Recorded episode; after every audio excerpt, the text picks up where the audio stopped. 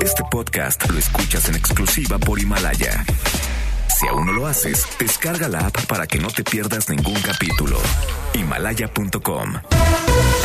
MBS Radio presenta Cero corrupción, que es un problema grave. Acabe la impunidad en México, que pague el que debe de pagar. will not fund border security. en directo con Ana Francisca Vega por MBS Noticias. Comenzamos. Son las 5 de la tarde con dos minutos. ¿Cómo están? Me da muchísimo gusto que me acompañen aquí en directo a través de MBS Noticias. Yo soy Ana Francisca Vega y hoy es lunes 17 de febrero de 2020.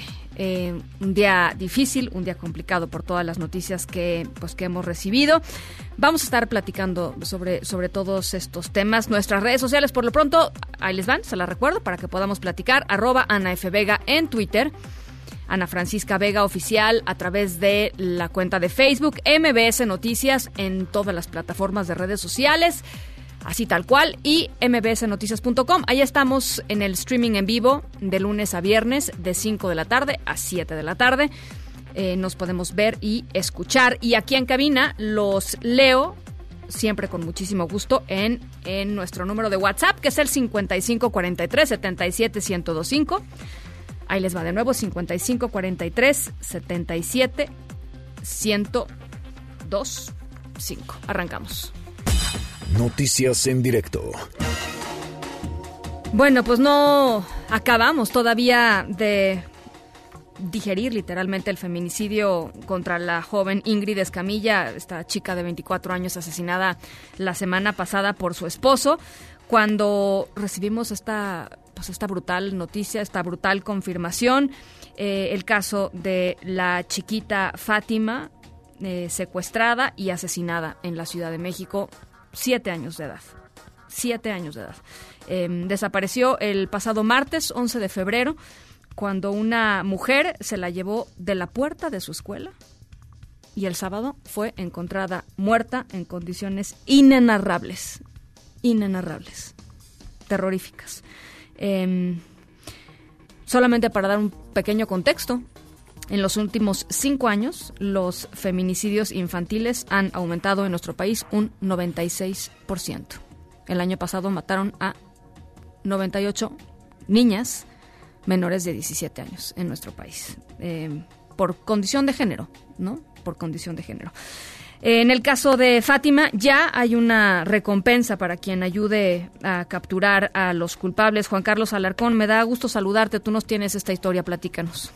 Efectivamente, gracias Ana Francisca, muy buenas tardes. El cuerpo de la niña localizado dentro de bolsas en la alcaldía Tlagua corresponde al de Fátima Cecilia, de siete años, aseguraron sus familiares, pero están en espera de que ya el Instituto de Ciencias Forenses entregue formalmente los resultados a la Fiscalía General de Justicia, que por cierto ha sido ya, se logró hacerlo ya esta tarde. Comentaron a MBS Noticias que ya cuentan con imágenes de la mujer que se llevó a Fátima Sí. el 11 de febrero pasado al salir de su escuela en la colonia Santiago Tulyehualco, en la misma demarcación donde fue hallada muerta el sábado anterior. Dichas imágenes son fundamentales para la Fiscalía General de Justicia para dar con el paradero de la mujer que se llevó a Fátima y posibles cómplices. Escuchemos. La niña sale de la escuela, se ve en una de las fotografías, es una del, es la última niña de ese grupo. Después de ahí se ve circular a la niña con una mujer, se ve que la lleva de la mano, la realmente no se ve forzada, nadie de la familia la conoce. Se consiguieron los ID de las cámaras de seguridad, pero no se alcanza a ver nada porque están unas lonas, las cuales están este, tapando la visibilidad. De ahí ya no se supo nada más de la señora y de la niña. Autoridades de la Fiscalía General de Justicia señalaron que de otras cámaras perimetrales se obtuvo la imagen de la mujer, la cual se ve con claridad que lleva de la mano a Fátima. Familiares de la niña mencionaron que los padres están separados pero desconocen de alguna persona que haya querido causarle daño o haya tomado venganza, aunque las huellas en el cuerpo de la pequeña dejan ver una violencia extrema. Incluso la mamá de Fátima, la señora María Magdalena Antón, mencionó este día la sospecha de su excuñado quien le podría ser incluso el responsable de la muerte de su hija, al que identificó como Alan Herrera. Escuchemos lo que señala. Es mi hija. Ya la mataron, le pintaron las uñas como él suele hacerle a todas las mujeres que él mata, ¿ok? Como a mi hermana que mató. Se le tiene que hacer justicia y él no es más poderoso que Jesucristo. Él no es más poderoso que Jesucristo, ¿de acuerdo? ¿Su nombre, él no tiene más poder. Yo me llamo la señora María Magdalena Antón Fernández. Es la mamá de Mi hermana se llamaba Claudia Verónica Antón Fernández y vivía en Estados Unidos. Él fue por ella y la lastimó, ¿ok? La mató. mamá de- La Fiscalía General de Justicia informó que se han tomado declaración a cinco personas y se cateó un inmueble en la alcaldía Xochimilco donde se tiene sospecha de estar relacionado con la desaparición de Fátima. Incluso el vocero de la institución eh, mencionó este día el ofrecimiento de una recompensa para quien aporte información de quien lleva la localización y captura de la mujer que sustrajo a la menor el 11 de febrero pasado afuera de su escuela. Ulises Lara, vocero de la institución, obtuvo los dijo que allá se obtuvo se obtuvieron los dictámenes de genética y medicina forense y que confirman la identidad de la pequeña, por lo que la Fiscalía de Homicidios inició las investigaciones con el protocolo de feminicidio. Escuchemos. Sí. Con motivo de la investigación iniciada tras la localización del cuerpo de una menor de edad en la alcaldía de Tláhuac, ofrecerá una recompensa de 2 millones de pesos a quien aporte información que permita dar con el paradero de toda persona que haya participado en la sustracción de una menor de edad, particularmente una mujer, que de acuerdo con material de videograbación recopilado por Policía de Investigación es quien posiblemente recoge a la pequeña de la escuela. El mismo día que fue hallada sin vida a Fátima Cecilia, otra mujer en la Ciudad de México fue asesinada por su pareja sentimental en un domicilio localizado en la alcaldía Álvaro Obregón, donde la madre de la víctima atestiguó el momento en que el agresor le asestó varias puñaladas. Informes policiales refieren que los hechos ocurrieron la mañana del sábado en una vivienda de la colonia eh, Piloto, donde Araceli Navarrete Durán, de 37 años, grafóloga forense profesional, sostuvo una discusión con su actual pareja Francisco Javier Arriaga por una supuesta infidelidad. Los gritos llamaron la atención de la madre de esta mujer, quien llegó al inmueble pero no pudo entrar ya que se encontraba cerrado.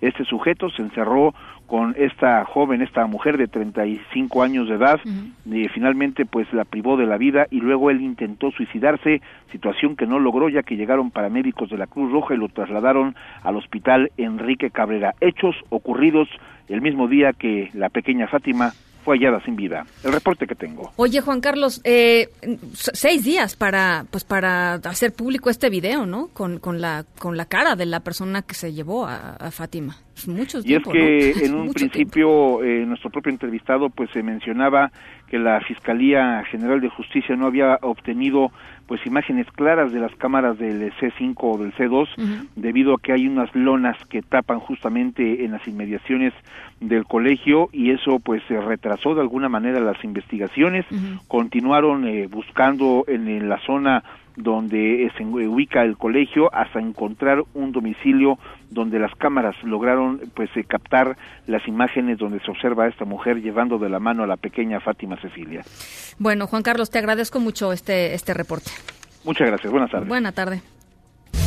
Bueno, pues la mamá de Fátima, ya, ya se los narrábamos, la señora María Magdalena eh, rehusó reunirse con la jefa de gobierno en las instalaciones del Instituto de Ciencias Forenses, a donde acudió para eh, reconocer el cuerpo de, Fátima, de su hija. Es más, ni siquiera accedió a dialogar con, con, con la jefa de gobierno. Otros familiares sí se reunieron con, con ella y con la fiscal general de justicia de la Ciudad de México, con Ernestina Godoy. Eh, vaya escena la que, la que se vivió cuando, pues, cuando salieron de, de, este, en- de este encuentro. Adrián Jiménez, platícanos, ¿cómo estás? Buenas tardes.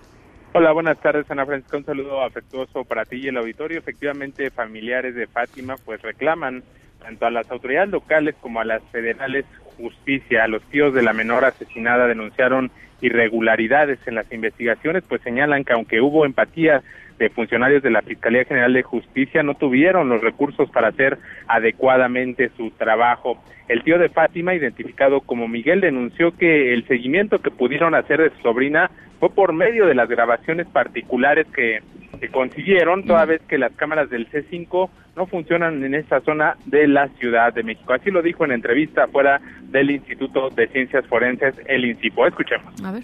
Las cámaras del C5 no sirven, están caídas, no se ve claramente. es impresionante que los videos que nos ayudaron a dar con todo esto son de la gente de los comercios que se prestaron a prestarlos para que pudiéramos localizar a Fátima.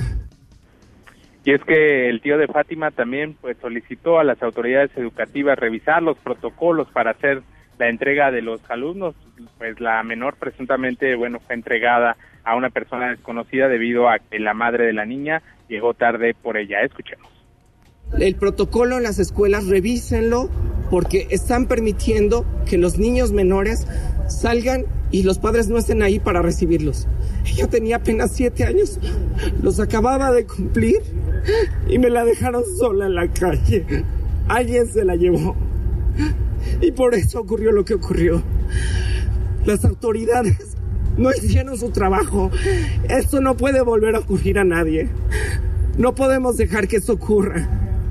Tenemos que exigir justicia por Fátima y por todos los niños. En tanto, Sonia López, tía de Fátima, advirtió que se equivocaron quienes pensaron que se quedarían de brazos cruzados, con lágrimas también en los ojos. Enfatizó que el nombre de Fátima no se olvidará, pues no será una desaparecida más que quede en las estadísticas del país. Escuchemos. Alguien vio que no habían los cuidados pertinentes para Fátima y pensó que no íbamos a reclamar su nombre. Pensó que iba a pasar como una desconocida, que iba a ser una más de tantas miles que están desaparecidas en este país. Y no es así. Fátima, no la vamos a olvidar. Fátima tiene que ser un hombre. Un hombre que recuerde que vivimos en un país de desaparecidos, de desigualdad, de gente que no le importa que sea una más. La señora López, Ana Francisca Auditorio, confirmó que la mamá de Fátima padece de sus facultades mentales y aunque desde hace años han pedido ayuda a diversas autoridades como el IF, no obtuvieron una respuesta positiva y es que María Magdalena Antón, mamá de Fátima, ha declarado que el responsable del homicidio de su hija es Alan Herrera, quien eh, pues ha trascendido que pues eh, se trataba de su cuñado y que incluso la persona habría fallecido. De acuerdo con las autoridades capitalinas, pues será ese día cuando se entregue el cuerpo de Fátima a sus familiares para que le puedan eh, realizar los funerales correspondientes. Ana Francisca es la información que les tengo. Oye, Adrián, eh, por ahí también escuché algunas declaraciones de la hermana de, esta chiquita, de Fátima, eh, en donde decía que ella fue, intentó levantar pues la denuncia, la, alerta Amber, el, el, mismo martes, el día que, que Fátima desapareció, y que le habían dicho lo que les decían, bueno, lo que le siguen diciendo aparentemente, pero, pero lo que se supone que ya había cambiado, que era este hecho de que en cuanto se un familiar levantara la alarma, en ese instante se, se activaría el protocolo de la alerta Amber y lo que dice la hermana es que eh, le dijeron que se que regresara porque no se podía activar eh, en, menos de 72 horas después de desaparecida la niña. Efectivamente, Ana Francesca, los familiares intentaron pues la misma eh, la noche del 11 de febrero hacer la denuncia correspondiente, sin embargo, pues las autoridades, en este caso, la primera instancia a la que acudieron fue un ministerio público ubicado en Tláhuac y él, pues, eh, efectivamente los remitió a otra instancia y pues así fue como eh, señalan los propios familiares que se perdió tiempo vital para localizar a la pequeña. O sea, no, no los dejaron este, activar el protocolo el, el, mismo, el mismo martes, ¿no? Sí, de acuerdo con lo que declaran los familiares, efectivamente en la noche del martes el Ministerio Público los remitió a otra instancia porque efectivamente argumentó esta espera de tiempo para poder hacer la denuncia. Híjole, bueno, gracias Adrián. Seguimos pendientes, buenas tardes. Un abrazo, gracias Adrián Jiménez. Y bueno, pues eh, eh, tenía que pasar algo así para que la autoridad educativa volteara a revisar qué es lo que está pasando en las escuelas y revisar el protocolo de entrega de alumnos en la puerta de las escuelas. Este asunto de que pues terminaban las clases y sacaban a los niños, niños de siete años. ¿Cómo es posible que algo así pueda suceder? Que estos, además, en el contexto en el que estamos viviendo, ¿cómo es posible que algo suceda de, eh, este, de este tamaño? Hatsiri Magallanes, platícanos. ¿Qué tal, Ana Francisca? Buenas tardes. Pues fíjate que ya la Secretaría de Educación Pública aquí de la Ciudad de México informó sobre el inicio de un proceso administrativo para determinar la responsabilidad de los maestros del plantel educativo, es decir, director y maestros de este plantel Enrique Repsamen, donde acudía precisamente Fátima Cecilia. En una conferencia de prensa, el titular de la Autoridad Educativa Federal de aquí de la Ciudad de México, Humberto Fernández, informó que tendrán que ocurrir dos tiempos. El primero, el proceso administrativo que involucra tanto al director del plantel como a los maestros y posteriormente de los resultados de esta indagatoria pues van a ser enviados al órgano interno de control de esta dependencia, ya que en el caso de encontrarse alguna responsabilidad de tipo penal contra el personal escolar, pues se dará vista a la Fiscalía General de la República. Vamos a escuchar algo de lo que dijo. El punto es que se va a realizar, esto tiene dos elementos, un tema administrativo, que es si se cumplió o no el protocolo, y esto tiene una lógica jurídica. La lógica penal, que es la que corresponde a este hecho eh, tan aberrante que, es el, feminicidio, el homicidio, que es, eso corresponde a la fiscalía. Eh, nosotros, eh, si bien ya tenemos una investigación muy avanzada en materia administrativa, no puedo yo prejuzgar hasta tener la, la audiencia de todas las partes, pero lo daremos a conocer en cuanto esté disponible.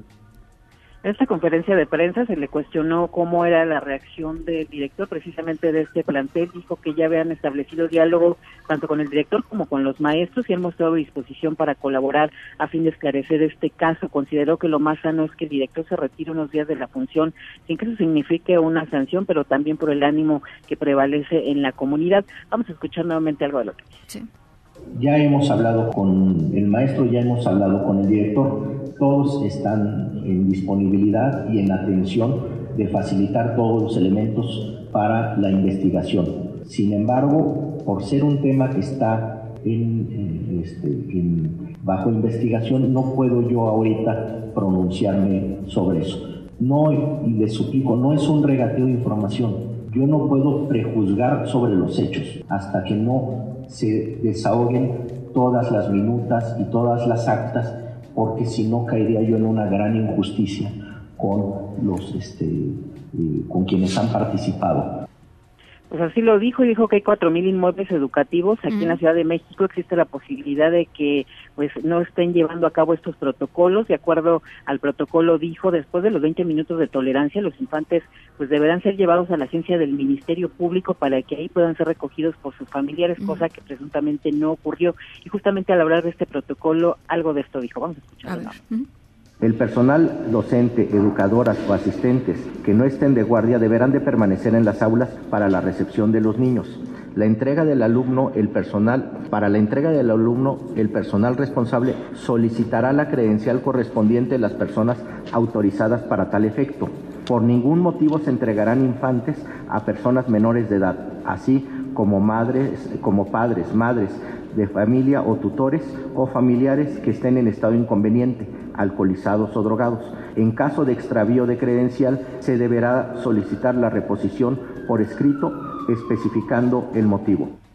Pues ahí está, entre otras cuestiones, y ahora sí van a revisar los protocolos, lamentablemente después de este episodio. El reporte que tengo a la Te agradezco mucho, Hatsiri. Buenas tardes. Un abrazo. Y bueno, evidentemente el tema salió en la conferencia de la mañana del presidente Andrés Manuel López Obrador, eh, eh, eh, que pidió en este orden, pidió pues a los grupos de feministas no no pintar, no pintarrajear los monumentos cuando se manifiesten, pidió eso. Después dijo que corresponde a todos lograr la paz del país. Lamentó la muerte de esta chiquita, de Fátima, y bueno, pues de pasón le tocó también al neoliberalismo, que dijo que era bueno el culpable de entrada de que esto estuviera sucediendo en el país. En ese orden fue fue fue que lo dijo, así. Muy lamentable que esto suceda y desde luego estamos haciendo todo lo que nos corresponde para evitarlo. Yo creo que lo más eficaz es eh, procurar entre todos, y desde luego el gobierno es el principal responsable de aplicar una política para tener una sociedad mejor. Sostengo que se cayó en una decadencia, fue un proceso de degradación progresivo que tuvo que ver con el modelo neoliberal. Esto no solo se resuelve con policías ni con cárceles, con amenazas de mano dura, Sí tenemos que atender el fondo, que haya bienestar material y bienestar del alma, que se insista hasta el cansancio, que solo siendo buenos podemos ser felices. En directo. Bueno, y la pregunta es, mientras todo eso sucede, ¿qué hacemos con los 98 niños que asesinaron, niñas que asesinaron el año pasado por su condición de género? Eh, ya decíamos, en cinco años han aumentado 100% los feminicidios de menores de 17 años. Eh, esto es una cifra y esto va más allá, ¿no? Va más allá de que de que todos estén felices, felices, felices. Por eso queremos platicar con Juan Martín Pérez eh, García director ejecutivo de la Red por los Derechos de la Infancia en México. Juan Martín, hemos platicado en muchísimas ocasiones. Hoy, eh, pues es una ocasión muy, muy dolorosa con la noticia de la muerte de Fátima, pero sí quisiera hacer énfasis en los, en el aumento del 100% en los feminicidios en los últimos cinco años. Efectivamente, Ana Francisca, eh, y precisamente hay que entender que esto no es un asunto de personas, sino lo que estamos viviendo es lo que hemos insistido mucho, que es una crisis de derechos humanos. Es decir, el Estado mexicano, por omisión, por complicidad, por incapacidad, no puede garantizar la vida y la integridad de sus habitantes, particularmente niños y niñas, y los, los índices de violencia son brutales. Feminicidios ha crecido 100%, pero hablemos de desaparición. Pasamos en 2018 de cuatro desapariciones diarias a 2019 a siete desapariciones diarias, como la ocurrida con Fátima. Y la desaparición es la puerta de entrada, es un crimen continuado para muchas otras cosas, como en el caso de ella, violencia sexual, mutilación, feminicidio. Y lo que necesitamos son respuestas de Estado, no no comentarios, no chistes, eh, no alusiones al pasado, porque la muerte de Fátima es hoy. Y hoy los funcionarios y funcionarias son los responsables. Eh, sabían eso cuando se postularon, venían las letras chiquillas del cargo ya no es el pasado, es este presente que tiene que acciones concretas y no palabrería. Eh, Juan Martín, eh, escuchábamos el testimonio de la hermana de esta de esta chiquita de Fátima, que decía que el mismo 11, el día, es decir, el día que desapareció eh, Fátima, ella trató de ir a levantar la denuncia y que se activara inmediatamente el protocolo Amber y lo que le dijeron es que tenía que esperar 72 horas. Estamos otra vez como hace años, ¿no? O sea, ¿qué no había cambiado eso, Juan Martín? Digo, al menos en el papel. En el papel cambió. En 2016 eh, se logró la ley de sobre desaparición, desaparición entre particulares y eh, lo que resulta es que el capítulo segundo es expreso cuando dice que no se necesita carpeta de investigación para realizar la búsqueda en vida, la búsqueda inmediata. También establece que tiene que darse información eh, en tiempo real, es decir, eh, y además muy importante, a la Francisca, un protocolo.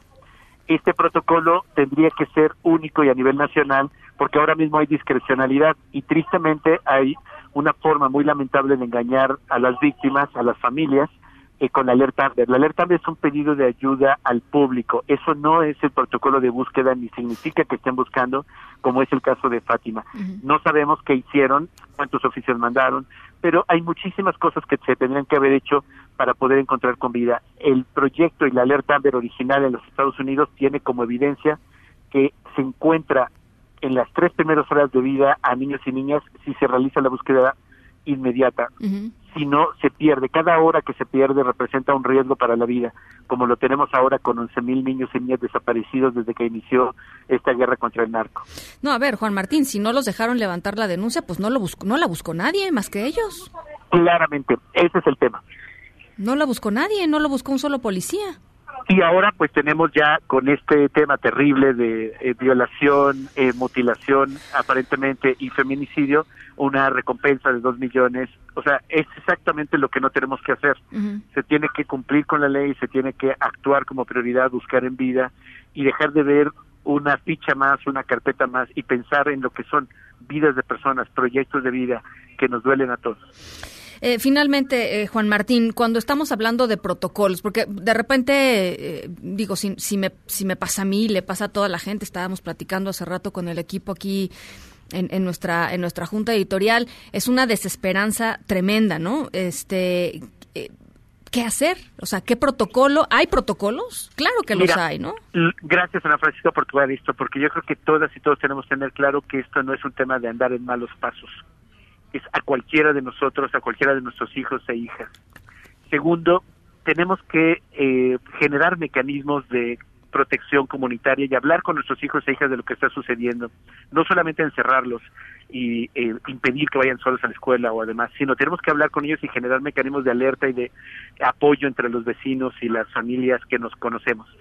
Por otra parte, las autoridades están obligadas por ley a tener un protocolo que nos permita tener certeza que cuando ocurre esta desaparición, todas las personas sabemos qué hacer, a dónde recurrir, a quién reclamar.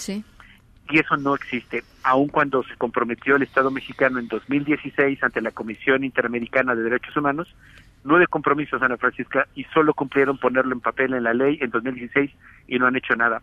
Tan es así que la Comisión Interamericana ya volvió a citar al Estado mexicano el próximo 6 de marzo para que responda sobre los temas de reclutamiento de niños y niñas, como el caso de Guerrero y otros, y la epidemia de niñez desaparecida que termina con feminicidios, como el caso de Fátima. Bueno, finalmente, eh, Juan Martín, una, una reacción a lo que dijo el presidente esta mañana. Lamentable no, no son expresiones de un jefe de Estado, no son expresiones del presidente del Sistema Nacional de Protección Integral de Niños y Niñas y creo que necesita asesoría urgente y particularmente que le lean en voz alta el artículo cuarto constitucional. Toda acción, toda acción del Estado y sus funcionarios tiene que tener como prioridad el interés superior de la niñez. No hay más que decir, más que hacer, más que cumplir con la ley. Bueno, pues ahí está Juan Martín Pérez, eh, uno de los referentes en la protección de los derechos humanos de los niños y las niñas aquí en México. Te agradezco mucho estos minutitos, eh, Juan Martín. Gracias, Ana Francisca. Muy buen día. Un abrazo. El director de, Redim. Ahí está una visión eh, pues importante. Él está ahí, ¿no? Él, él, levanta los números, él habla con las personas, él habla con las familias y bueno, eso es lo que tiene que decir al respecto. Cinco de la tarde con 28 minutos. Vamos a la pausa, volvemos. En directo con Ana Francisca Vega por MBS Noticias. En un momento regresamos. Continúas escuchando en directo con Ana Francisca Vega por MBS Noticias hemos ido presionando al gobierno federal para que se decreten estas zonas como unas zonas de emergencia ambiental y sanitaria. Nosotros hasta hace unos años era con lo que asociábamos los problemas de salud de la contaminación por la presencia de metales pesados que afectan, pues, bueno, las cortezas renales. Que ya se ha detectado que muchas de las empresas que están en los famosos parques industriales siguen derivando sus, sus eh, residuos a la fuente del río, ¿no? Mira, esto es algo muy técnico y lo que estamos participando es básicamente el gobierno del estado con todas las este, empresas. Con agua, como bien lo decíamos en nuestras respuestas al, al informe del gobierno mexicano, pues tiene muchas limitaciones en cuanto a su capacidad real de supervisión e inspección en eh, los cuerpos de agua nacionales.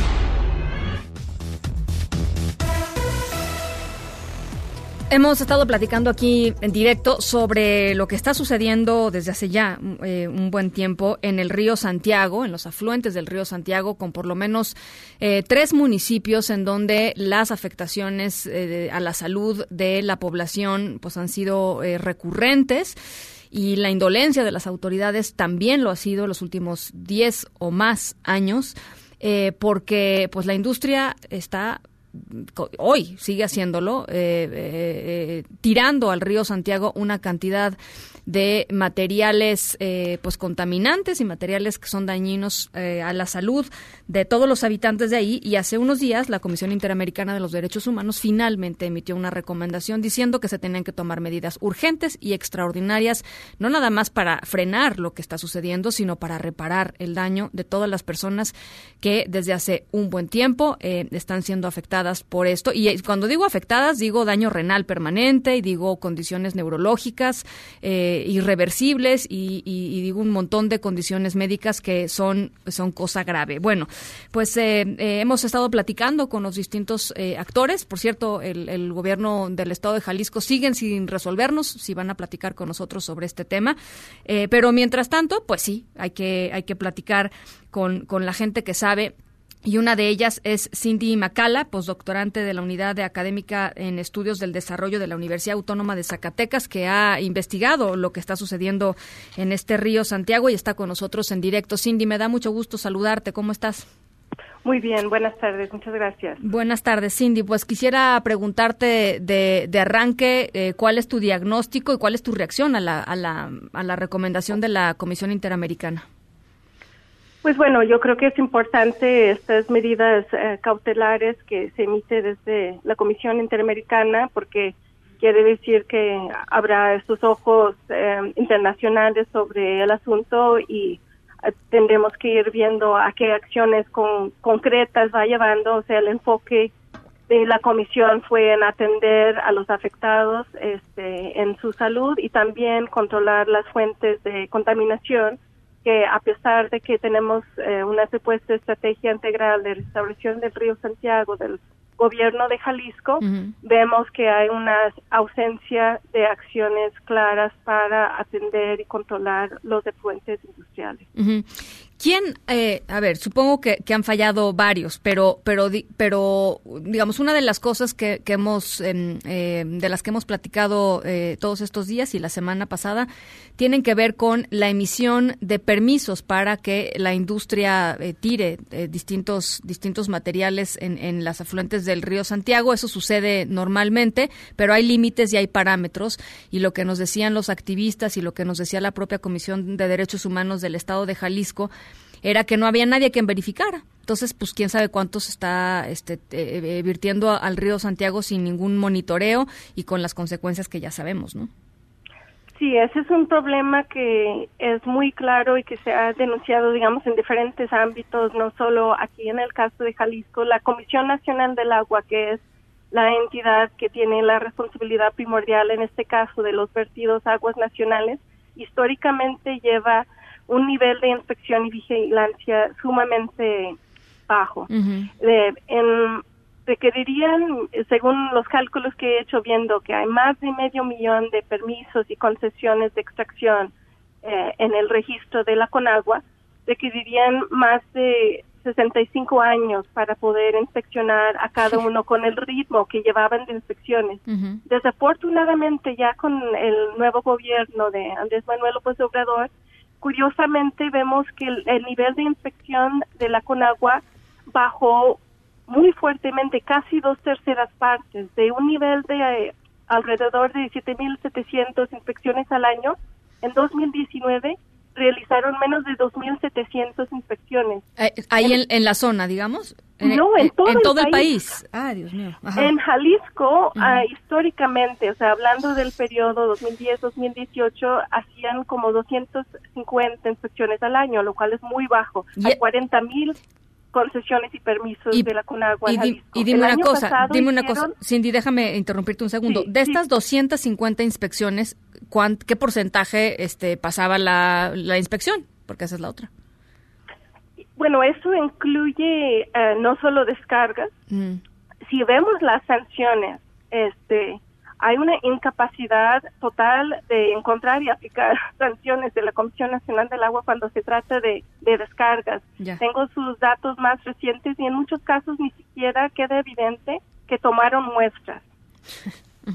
Bueno, entonces, perdón, te interrumpieran. 250 en este en este periodo más o menos, ¿no? En promedio. Y, y después, ahora, digamos... en 2019, 61 inspecciones en todo el estado, incluyendo 16 a descargas.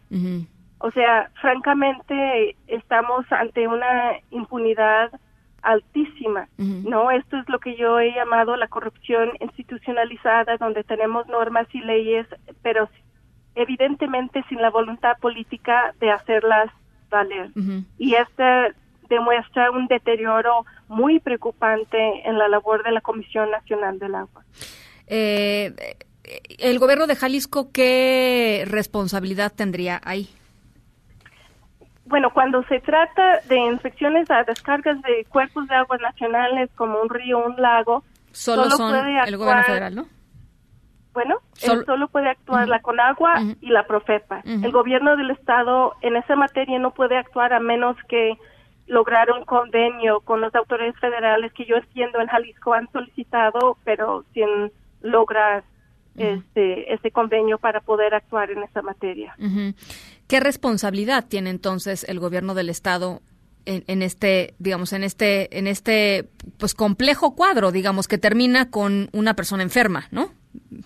Por ponerlo claro, sí puede, pueden entrar e inspeccionar en las empresas en, en cuanto a otro tipo de, emisiones, residuos, este sí tienen hasta cierto punto facultades, pueden transparentar la información, tienen facultades cuando se trata de, de la agricultura, de las aguas eh, residuales municipales, tienen otra serie de, de facultades, pero sí el papel del gobierno federal es insoslayable cuando se trata de la industria. Y otro punto medular es la normatividad que regula las descargas eh, a cuerpos de agua nacionales porque esa norma, la NOM 001 Marnat, tiene más de 20 años de vigencia sin ninguna modificación y muchos estudiosos de este tema han alzado la voz en los últimos años porque hubo un proyecto de modificación que se emitió a principios de 2018 y que ha quedado ahí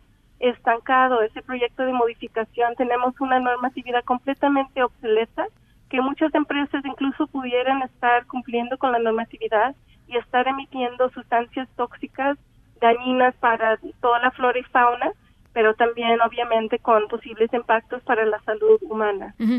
Porque además lo que dice esta norma, y, corrígeme si no estoy bien, pero eh, es que eh, además de que se, bueno, se permiten las descargas, pero, pero previo tratamiento, ¿no? Sí, hay que cumplir con lo que está en esa norma. Exacto. Nada más que si la comparamos con otras normas en otros países y, y no digamos la Unión Europea o Estados Unidos, incluso en países como la India, tienen normas específicas por diferentes giros industriales. En India son para 45 giros industriales. En México hay una sola norma, que cuando se emitió en el 96 decían que era una norma piso, pero seguimos en el piso, digamos. Entonces tenemos una regulación completamente deficiente.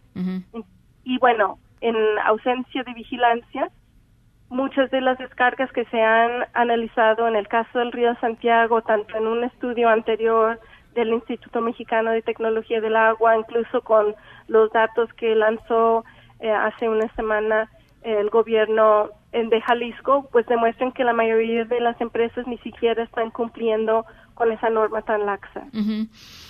Eh, entonces, eh, la principal responsabilidad, Cindy, es del gobierno federal. ¿Alguna alguna argumentación ah, dio la Conagua para la reducción de las de las em, de las eh, verificaciones de 250 a 61? ¿Hubo alguna explicación pública de, de por qué sucedió?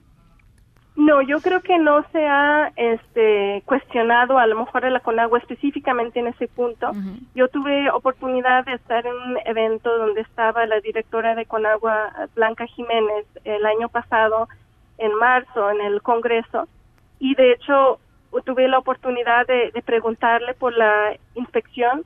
Su respuesta era con las políticas de austeridad del gobierno no habría más personal para esa labor y que los individuos debíamos, si detectamos un pozo que no está en el registro público de derechos de agua, debemos de denunciarlo a la Conagua, en lugar de la Conagua tenga que revisar a todos. Eso fue la tónica de su respuesta, lo cual me pareció muy lamentable ante estas circunstancias. Complicino, bueno, y prácticamente imposible, ¿no? Digo, es como si cualquier ciudadano tuviera el registro de cuáles son este vertederos este digamos eh, legítimos y cuáles no, ¿no? Este, o sea, un ciudadano Hay un registro en línea, este pero no todos vamos a tener esos elementos técnicos para poderlo manejar, pero al mismo tiempo una descarga yo como individuo no voy a tomar una muestra y llevarlo al laboratorio, decir si cumplía o no cumplía y, obviamente legalmente eso no sería válido, no puede reemplazar una una inspección. Ahora, Cindy, eh, eh, pues eh, es, digamos, muy clara y muy fuerte la recomendación emitida por la, por la Comisión Interamericana de los Derechos Humanos. ¿Eso, de alguna manera, crees que vaya a a, implicar una respuesta más seria por parte del gobierno federal o por lo menos una, no sé, ¿te parece que, que por ahí puede eh, ejercerse más presión? Yo creo que tiene que... Eh, tengo esperanza de que sí, aporte. Digamos, ha habido en este caso muchas denuncias, hay cierto, cierto historial, digamos, de esas denuncias y algunas respuestas pues favorables para quienes luchan por un entorno de vida más saludable, pero definitivamente, o sea, nadie va a quitar el, el dedo de renglón. Yo entiendo, sé que ha habido estos acercamientos con eh, Víctor Toledo desde las comunidades, ahora desde el gobierno eh, del Estado. Entonces, vamos a ir viendo, yo no diría que ya estamos del otro lado porque no ha habido palabra de, de Conagua y digamos simplemente algunos este convenios o alguna reunión con autoridades estatales no implica tener una agenda clara de, de trabajo ni tener la claridad de, de revertir esta baja en la tendencia de, de la vigilancia. De los inspectores, ¿no? Que estamos viendo. Bueno, Cindy, si nos permites, eh, pues seguimos en contacto contigo para, para ir eh, pues dándole seguimiento a este tema. Por lo pronto yo te agradezco mucho este, este comentario y estamos en comunicación. Muchísimas gracias por la invitación. Gracias, Cindy Macala, postdoctorante de la Unidad Académica en Estudios del Desarrollo de la Universidad Autónoma de Zacatecas, con este tema crucial importantísimo de lo que está sucediendo en el río Santiago. Aparentemente, pues ahora va a suceder con más facilidad, ¿no? Porque de 250 revisiones bajamos a 61. En directo.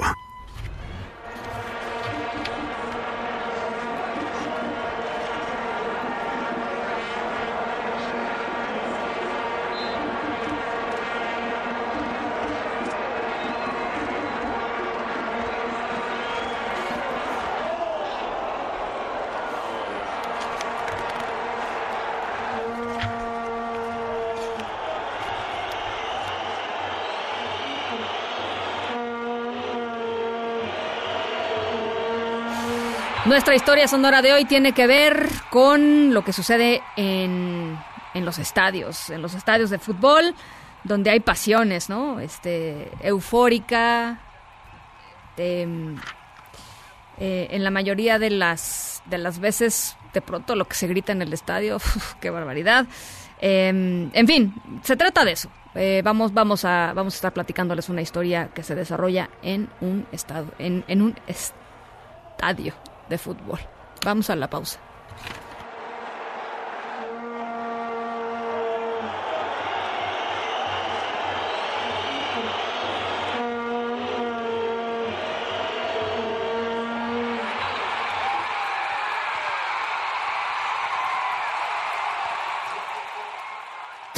En directo con Ana Francisca Vega por MBS Noticias. En un momento regresamos. Continúas escuchando en directo con Ana Francisca Vega por MBS Noticias. Epicentro. Epicentro. Epicentro con León Krause. Hola León, ¿cómo estás? Hola Ana, Bien, ¿y tú? Pues siguiendo muy de cerca el, proceso eh, en Estados Unidos, como siempre, estamos a, pocos días eh, de las elecciones en, Nevada y la batalla está reciando, pero esta vez entre dos candidatos que no podrían ser más eh, diferentes. Ana, es de verdad impresionante el tono eh, que está subiendo entre, entre Michael Bloomberg y Bernie Sanders. No podrían ser más distintos. Pues no, no, este, son literalmente, eh, eh, de, un lado del espectro se encuentra Michael Bloomberg, millonario, este, pues parte de, la, de la élite de Estados Unidos y del otro lado, pues Bernie Sanders, este, totalmente eh, asociado al movimiento de los trabajadores, con un discurso ultra progresista, etcétera, etcétera, y, y pues están dando con todo. Está dando con todo porque Bloomberg está creciendo, Ana, y está poniendo a prueba en, Estados Unidos al menos la, la manera como se puede eh, conseguir el, el, triunfo político, eh, cómo se puede construir una figura nacional en, en esta era de los memes y las redes sociales y demás. Eh, Bernie Sanders está, por supuesto, molestísimo porque eh, dice que Bloomberg quiere comprar la presidencia de Estados Unidos. Algo de razón tiene, porque Bloomberg ha gastado cientos de millones de dólares en, eh, en anuncios en, prácticamente todo el país. Acá en California, de verdad, no pasan tres minutos en el corte comercial sin que vea uno un anuncio de Michael Bloomberg. y eso a Bernie Sanders lo tiene muy molesto y le preocupa que vea a Bloomberg crecer en, eh, en, eh, en, distintos, en distintos estados. Claro, Bloomberg podría responder, bueno, sí, es cierto que estoy gastando lo que estoy gastando, pero también goberné Nueva York, la ciudad más grande de este país, por tres periodos consecutivos, de manera, en algunos casos polémica, pero también exitosa. Por ahí va a ir el debate en, eh, creo yo, las próximas semanas, más los otros candidatos que no se han bajado del, del tren. Ahora, ¿por qué Bloomberg no participa, digamos, de la vida, este, no sé, no sé cómo decirlo, de la vida deliberativa del Partido eh, Demócrata? O sea, es, como un elemento que está ahí, pero no está totalmente inmerso, digamos, en la vida, en la vida pública de, del partido. Bueno, es otra cosa que irrita profundamente a, bueno, y, eh, a Bernie Sanders, por supuesto, pero sobre todo a otros demócratas de cepa. Bernie Sanders no es un demócrata de cepa, ha sido un un eh, senador independiente eh, de, pues desde básicamente desde el principio de sus eh, de su de su carrera pero pero bueno es mucho más afín evidentemente a la causa demócrata que a la, que a la causa republicana sobra sobra decirlo. Pero Bloomberg ha pasado por por todo ha sido independiente ha sido republicano ha sido demócrata de acuerdo con lo que le conviene y es es un hombre muy pragmático que por otro lado en Nueva York impulsó una agenda progresista en muchos temas que, que, es que es innegable, como también es innegable que tuvo una parte muy polémica, sobre todo en el manejo de seguridad con las con las minorías. Eh, pero gobernó, gobernó en tres periodos consecutivos en Nueva York. No es cualquier cosa hacerlo, como él dice, tuve a mi cargo un departamento de policía que es como un pequeño ejército y eso es eso es completamente cierto. Así que eh, hay, hay un debate que tener y seguramente lo tendrán eh, pues próximamente. Pues ya estaremos, eh, ya estaremos eh, platicando sobre, sobre eso. A ti, quién, digamos, eh, Bloomberg, en términos de su relación con, con México, ¿cómo, cómo lo hemos platicado de Sanders y su relación con México? Sí, pues Ana, es muy curioso, ¿verdad? Porque un colega de Telemundo allá en Nevada le preguntó a tres candidatos el nombre del presidente de México. Ay, lo vi, León. Bueno, lo vi, sí, sí, sí. Y bueno, y la senadora Klobuchar eh, no se acordó del nombre, el millonario Tom Steyer tampoco se acordó del nombre, y Pete Buttigieg, él sí, pero se puso todo colorado como diciendo, ay, ojalá que no me haya equivocado. Yo te puedo asegurar que si le hubieran hecho esa pregunta a todos los candidatos, la mayoría de ellos, quizá incluido Bernie Sanders, no se hubieran acordado del nombre de López Obrador tan es así que, Bernie Sanders luego dijo que Evo Morales había sido presidente de Ecuador. Sí, sí. Eh, lo cierto es que les importa muy poco América Latina y, México y no creo que a Bloomberg le importe le importe particularmente. No somos tema, aunque deberíamos ser. Sí, no, bueno, razones sobran, o sea, no tenemos ni, ni, ni que empezarlas a decir. Por las buenas y las malas. Eh, por las buenas y por las malas, exactamente. Bueno, pues vamos a estar muy pendientes. León, te agradezco mucho. Gracias, un beso, feliz semana. Un abrazo, igualmente feliz arranque de semana. Las 5 con 52, René Setna dice hola Ana Francisca con el feminicidio de la menor Fátima por la irresponsabilidad de Claudia Sheinbaum y de López Obrador. Eh, no vemos eh, a la primera Chaira de México, Beatriz Gutiérrez, decir que con los niños no. Híjole, René, no le digamos la primera Chaira, ¿no? Este, creo que hay que hay que elevar un poquito el tono del debate y, porque si nos ponemos ya a hablar así, pues ya difícilmente vamos a encontrar, creo yo, un punto, pues para ponernos de acuerdo, ¿no? Porque en este barco estamos todos. Me parece que que, a partir de ahí hay que, hay que construir y hay que tejer. Pero gracias por escucharnos y gracias por tu comentario. De Puebla nos dice Jesús Manuel Valencia, no entiendo por qué han catalogado como feminicidio el caso de la pequeña Fátima. ¿No es más congruente hablar de infanticidio? No hay indicios de que haya existido por motivos de género, incluso es una mujer la que la secuestra. No, sí, sí hay indicios. A, la, pequeña Fátima, eh, eh, pues la violaron. Y eso es, este, eso es una cuestión de género, ¿no? Nada más por eso, por la violencia sexual, ¿no? Con la que con la que fue asesinada esta chiquita, eh, pues nada más por eso se, cataloga como feminicidio. Por supuesto, es un infanticidio también, pero además de ser niña, pues es, niña y es mujer, ¿no? Era mujer. Las 5 con 54, vamos a la pausa. En un momento continuamos en directo con Ana Francisca Vega. Continúas escuchando en directo con Ana Francisca Vega por MBS Noticias.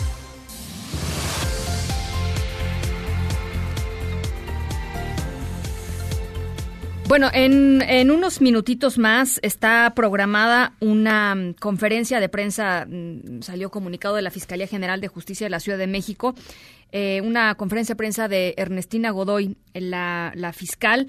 Eh, la cita es eh, dentro de un par de minutos a las seis de la tarde, ahí en, en Doctor Vertis número 71. Eh, estamos revisando si efectivamente tiene que ver con el caso de, em, de, esta, de esta chiquita Fátima, del asesinato de esta de esta chiquita Fátima eh, y en cuanto sea por supuesto estaremos eh, haciendo contacto con nuestro nuestro reportero Juan Carlos Alarcón para llevarles toda la información. Por lo pronto les platico que hoy arrancó la primera audiencia de Juan Carlos Moreno Ochoa alias El Larry eh, El Larry acusado por el homicidio de la periodista Miroslava Bridge el 23 de marzo de 2017 Armando Corrales hasta Chihuahua cómo estás me da gusto saludarte ¿Qué tal, Ana Francisca? Bueno, pues como tú comentas, el día de hoy se realizó la primera audiencia inicial en contra de Juan Carlos N. Alex Larry por el homicidio de la periodista Miroslava Briggs, el cual sucedió el 23 de marzo del 2017. Dicha audiencia se realizó desde las 9 de la mañana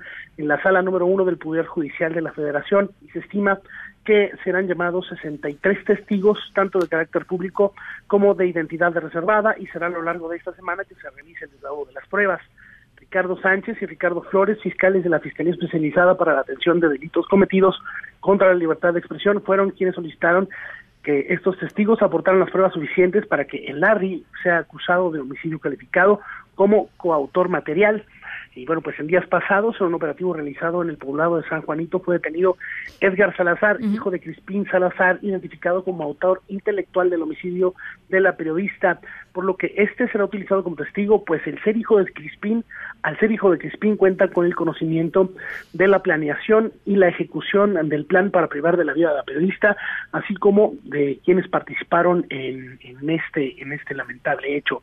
Hasta el momento, un total de cinco personas de las 63 testigos fueron citados a la audiencia en contra de Juan Carlos N., presunto homicidio intelectual de Milonada y han rendido ya testimonio en contra del imputado, acusando que la acción se debió a consecuencias por su labor periodística, en la cual había denunciado a los Salazares de tener el control de ciertas áreas de la Sierra de Chihuahua, y por las cuales eh, habían rendido, ya había recibido constantes, constantes amenazas. Y eso es por, por el momento. Mientras tanto, bueno, pues faltan varios días a lo largo de esta semana donde estaremos dando cuenta de, cómo se ve eh, eh, este caso, Ana Francisca. Bueno, pues estaremos pendientes y, siguiéndolo, por supuesto, con mucha, con mucha atención. Muchísimas gracias, Armando. Gracias, que tenga buena tarde. Igualmente, Armando Corrales, allá hasta Ciudad Juárez, Chihuahua. En directo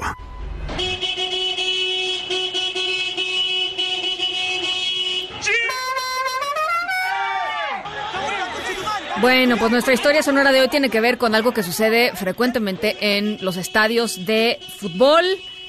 Y creo que ya escuchamos, no necesito decir demasiado. Este, en este, en esta ocasión el sonido es muy elocuente, habla, habla por sí mismo, ¿no? Este, casi siempre sucede que, pues, este, este tipo de expresiones van dirigidos hacia eh, pues una persona en particular en los estadios de fútbol. Em, nuestro protagonista es esta persona, pero también alguien más que hizo algo verdaderamente increíble. Todos tendríamos que aprender de, esta persona y les platico en un ratito más qué fue lo que sucedió. Por lo pronto los dejo con esto, no, no, no los dejo con esto, o sea, no, ya, Michael, me hiciste decir unas cosas que yo no quería. Los dejo con este sonido, no es para ustedes.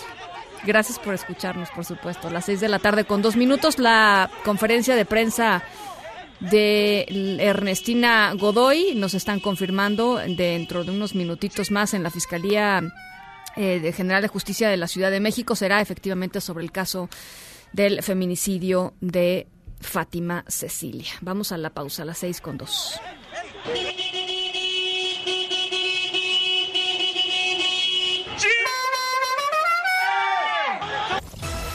En un momento continuamos en directo con Ana Francisca Vega.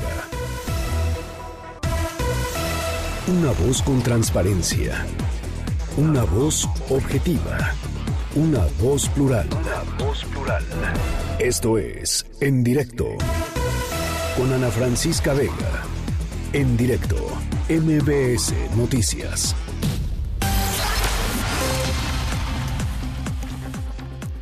Bueno, pues en estos eh, momentos el Sistema para el Desarrollo Integral de la Familia de la Ciudad de México, el DIF Ciudad de México, saca una tarjeta informativa con relación al caso de eh, esta, esta chiquita eh, Fátima Cecilia. Se las voy a leer, me parece muy importante lo que dice el DIF. Em, eh, dice el Sistema para el Desarrollo Integral de la Familia, Ciudad de México, informa que existe un expediente del caso de la familia de apellidos Antón Fernández, residente en Xochimilco, en noviembre del 2015. Dicho reporte fue interpuesto por un cercano a la familia. En el mismo refieren problemas en el círculo familiar, descuido y maltrato emocional hacia un niño y dos niñas, una de ellas de iniciales FCAA es decir, eh, Fátima Cecilia Antón, Antón Fernández que entonces tenía dos años de edad. En noviembre del 2015, un trabajador social del DIF de la Ciudad de México asistió al domicilio localizando a la señora eh, y da las iniciales de la madre de, Fátima, quien informó que estaba siendo atendida por una trabajadora social del Sistema Nacional para el Desarrollo Integral de la Familia, es decir, el DIF Nacional. Después de esta revisión se anexó al expediente una copia del citatorio del DIF Nacional. En ese mismo mes, un trabajador del DIF de la Ciudad de México corroboró que la madre de la de familia era atendida por una trabajador del DIF Nacional, quien admitió tener el mismo reporte de maltrato realizando una intervención social. Después dice, en febrero del 2016, el Sistema para el Desarrollo Integral de la Familia Ciudad de México da por concluido el expediente. En julio de 2017 se recibió una llamada telefónica en el Sistema para el Desarrollo Integral de la Familia Ciudad de México de quien dijo llamarse, dar las iniciales de una persona y ser la tía de esta chiquita Fátima, en ese entonces ya de cuatro años de edad, señalando que existía descuido y negligencia generando por, generado por la progenitora y el padrastro y solicitó orientación para el proceso de guardia y custodia de sus sobrinos, mismo que se le proporcionó posterior a esa fecha, no se tiene ninguna interacción con la solicitante. Eso es lo que dice la tarjeta informativa del DIF Ciudad de México, es decir, pues la dejaron ahí, ¿no? Eh, siendo en reiteradas ocasiones eh, pues eh, señales de descuido y de maltrato. Eso es lo que lo que dice esta tarde el DIF Ciudad de México. Estamos a la espera, por supuesto, de la conferencia de prensa que vaya a dar la fiscal Ernestina Godoy en unos minutos un mensaje a medios. Juan Carlos Alarcón, cuéntanos qué se espera que diga la fiscal. Buenas tardes. Efectivamente, gracias Ana Francisca.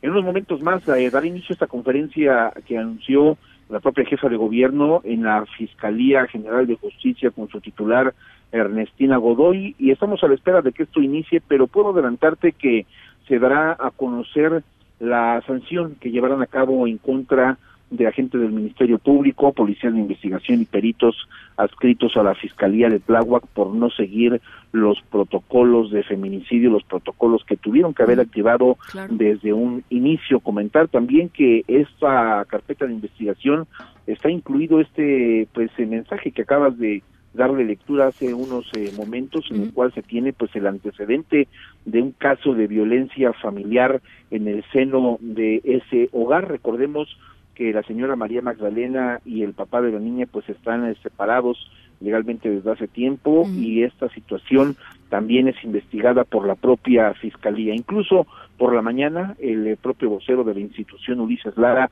hacía mención de diversas líneas de investigación que se estaban llevando a cabo una de ellas, desde luego, es el entorno eh, familiar, el entorno domiciliario y también alguna situación que pudiera implicar alguna venganza o algún eh, cobro de algún problema que hayan traído de manera personal los padres de la pequeña. Son algunos aspectos que podrían tratarse en unos momentos más que inicie esta conferencia de prensa y en cuanto esta inicie lo estaremos comunicando de inmediato a nuestro auditorio. Y este es el reporte que tengo. Te agradezco muchísimo, Juan Carlos. Eh, en un ratito más platicamos en cuanto en cuanto salga a, dar este mensaje la, la fiscal. Gracias y buenas tardes. Buenas tardes. En directo.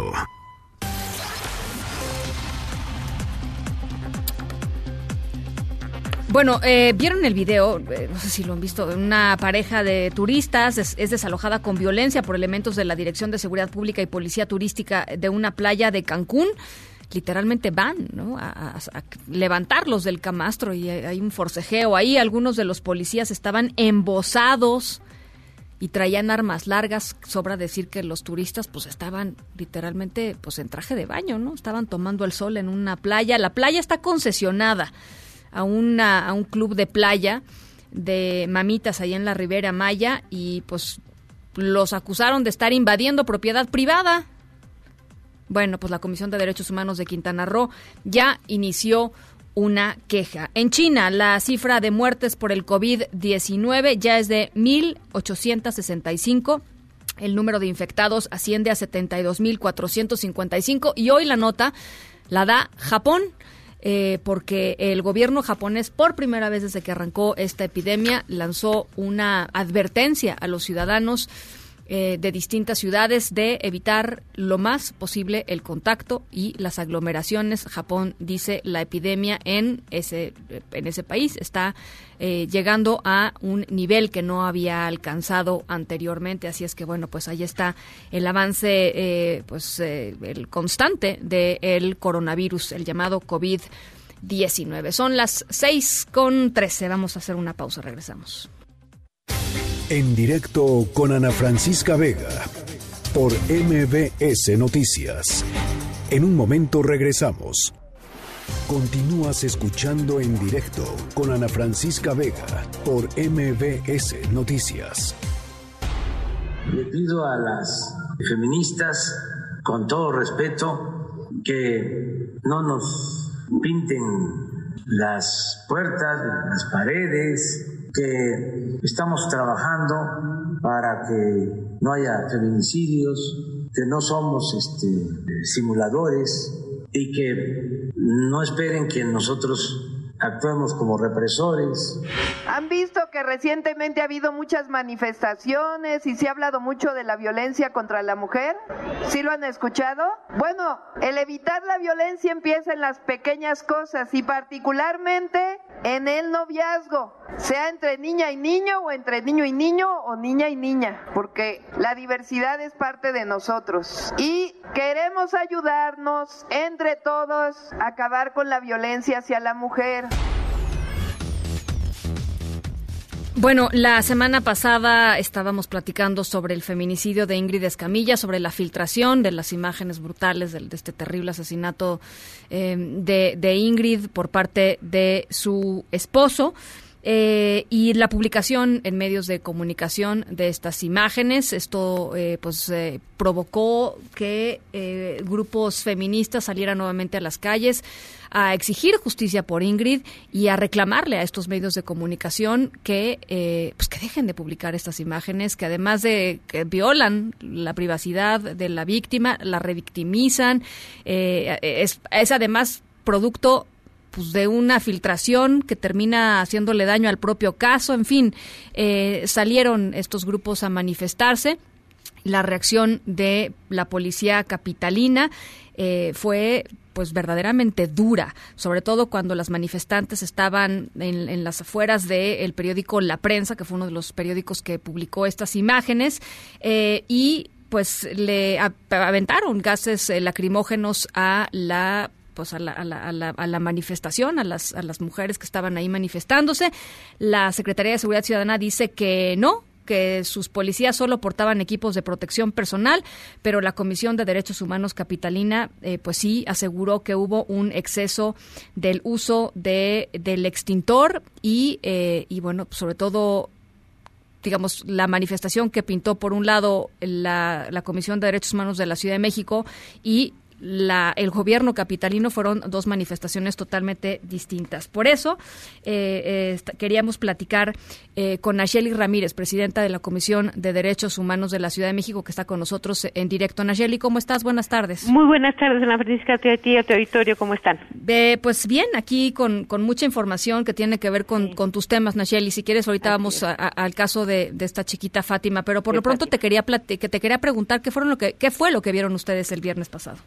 No, pues lo, que exactamente lo que tú estás reportando y que las imágenes lo tienen, ¿no? Mira, Yo no me atrevería porque ahí sí se requieren estudios más profundos a decir que si era gas pimienta o que si era este gases lacrimógenos, no. Es el, los extintores de por sí ya por sí solos eh, cuando te los avientan de frente pues tienen igual un impacto sobre vías respiratorias y digamos le exponen a, a la gente pues a, a, muchos síntomas como pueden ser pues el lagrimeo la, la dificultad para respirar no eh, el protocolo de para protesta social de la ciudad que de hecho tendría que manejar es la Secretaría de Seguridad Ciudadana, eh, marca que ningún equipo de protección, no nada más que no estén armados, sino que ningún equipo de protección, ningún equipo que lleven el, el cuerpo de seguridad puede ser utilizado contra las eh, los manifestantes no y en este caso pues los extintores la verdad es que sí eh, no iban nada más este y de hecho en ningún momento casi fueron contra ningún fuego no sino si fueron utilizados para dispersar y, tratar de controlar algo que la verdad tampoco estaba tan fuera de control. ¿eh? Sí. Es decir, eh, estábamos, y yo creo que además este tipo de situaciones lo que desvirtúan es lo que tendríamos que estar señalando de algo que sí es notorio que pasó el viernes y que poco hemos retomado, porque lo que queda es esta reacción fuera de protocolo que, que no debió ser. Claro. Y te voy a decir cuál es. A ver. Eh, tanto en las manifestaciones de la mañana en Palacio Nacional como en la manifestación que se hizo fue la de el periódico Reforma como la que tú estás reseñando del periódico La Prensa hubo espacio de diálogo. Y esto no había sucedido con los grupos y las colectivas que participaron en este tipo de marchas no y eso es lo que tendríamos que estar valorando o sea hubo un espacio donde entraron a hablar con en las autoridades de este caso federales en Palacio entraron con con la gente de Reforma y entraron con la gente de la prensa. Y yo creo que si no vamos sobre la lógica exactamente de cómo afinamos la escucha que no sea nada más la escucha eh, digamos que se quede nada más en, en el enojo y en, en el grito que tiene toda la justificación, ¿no? Sino que abre espacios de diálogo, pues vamos a seguir teniendo episodios de confrontación este como la que la que presenciamos. Entonces creo que eso es lo que tendríamos que estar resaltando. Y pues sí, la verdad es que qué te puedo decir, ahí estuvimos, eh, personalmente estuve ahí. Y como lo dije en, un, en algún momento, pues sí es es uso excesivo del extinguidor, ¿no? Ahora, eh, Nacheli, sí, sí, sí queda un poco la sensación eh, por parte de los propios colectivos feministas de que la reacción de, de la, de la, del gobierno de la Ciudad de México, pues es una, es una reacción que no, que no empata con lo que ellos hubieran esperado que fuera la reacción del gobierno fíjate, de porque hemos estado y las, las colectivas y los colectivos además han, eh, hemos estado en mesas, se está revisando el protocolo, se, se trabaja muy de cerca. A mí, eh, igual que a, a los colectivos, me, me, sorprendió mucho lo que pasó el viernes, pero creo que finalmente lo que tendríamos que seguir manejando es que se aplique el protocolo eh, tal y como está planteado y nosotros vamos a seguir insistiendo en esa parte, estamos promoviendo ya igual otra vez mesas de trabajo, porque, digamos, por fortuna no hubo eh, digamos, impactos sobre la integridad física más allá de los, del momento en las personas, pero esto tú lo sabes, eh, esas cosas se, se salen de la mano de un minuto a otro. Ahora, Y en lugar de cumplir con la contención, ¿no? Porque bueno, tienes una parte de un lado a una parte enojada y luego de otra parte a otra parte igual de enojada, pues la verdad es que esto no resulta en, absolutamente nada positivo. Ahora, eh, tratemos de, de, ver, digamos, el bosque completo y, y, lo que se viene eh, en términos de, de, la agenda feminista, Nacheli, y de las manifestaciones, pues yo creo que lo único que va a suceder es que va a ser muchísimo más, eh, eh pues pues mucho, mucho más duro. Ahí viene el 8 de marzo, el Día Internacional eh, de, de, la Mujer. Ahí vienen eh, un montón de, de, fechas simbólicas y, por ejemplo, el asesinato, feminicidio de esta chiquita Fátima del que nos enteramos hoy eh, amaneciendo, pues va sumando a, al enojo y va sumando a la desesperación de muchísimas personas, ¿no? Pues imagínate, este fin de semana nada más tuvimos esto que estaba estamos reportando el viernes, pero tuvimos marchas también el, el, el sábado y tuvimos el domingo un performance en, en allí en Polanco y tuvimos en más o menos eh, se calcula que por lo menos seis ciudades del, del país con marchas alrededor de lo de Ingrid. Y como tú lo dices,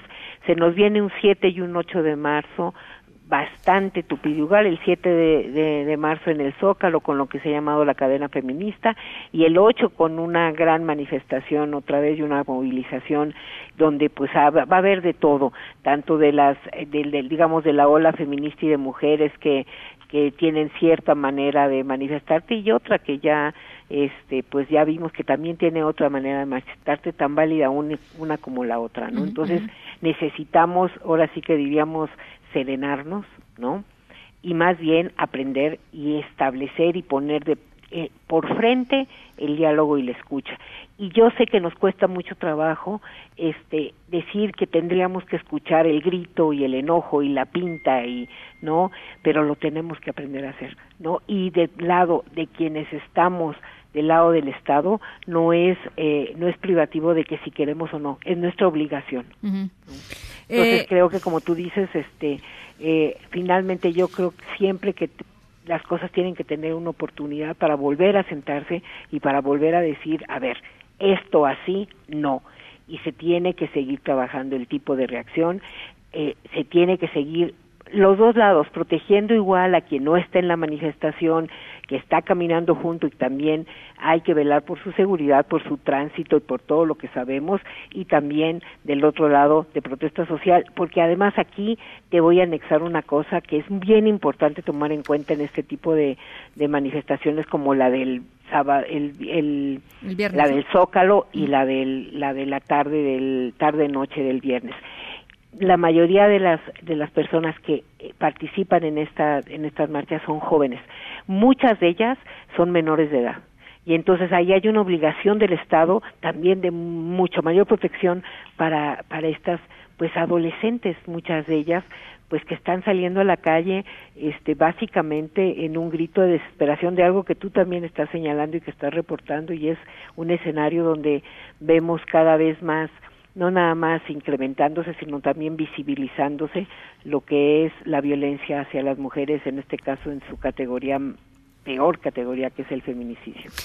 Muy bien, bueno, pues ahí está eh, Nacheli. Yo te agradezco muchísimo, de verdad, eh, estos minutitos. Nacheli Ramírez, presidenta de la Comisión de Derechos Humanos del Distrito Federal todavía. Este, no, ya de la Ciudad, ya de, la Ciudad de México, ya los de México. Te agradezco mucho, Nacheli. No, a ti también y buena semana y pues muchísimas gracias. Yo creo que parte del, de lo que tú haces y como lo haces ayuda exactamente a algo que también tenemos en esta ecuación y es que como sociedad también tenemos que cuidar el lenguaje, cambiar nuestras percepciones y con todo y eso lo que vamos a lograr esperamos porque para eso trabajamos tú y yo por lo menos y mucha gente que este mundo y este país y esta ciudad cambie.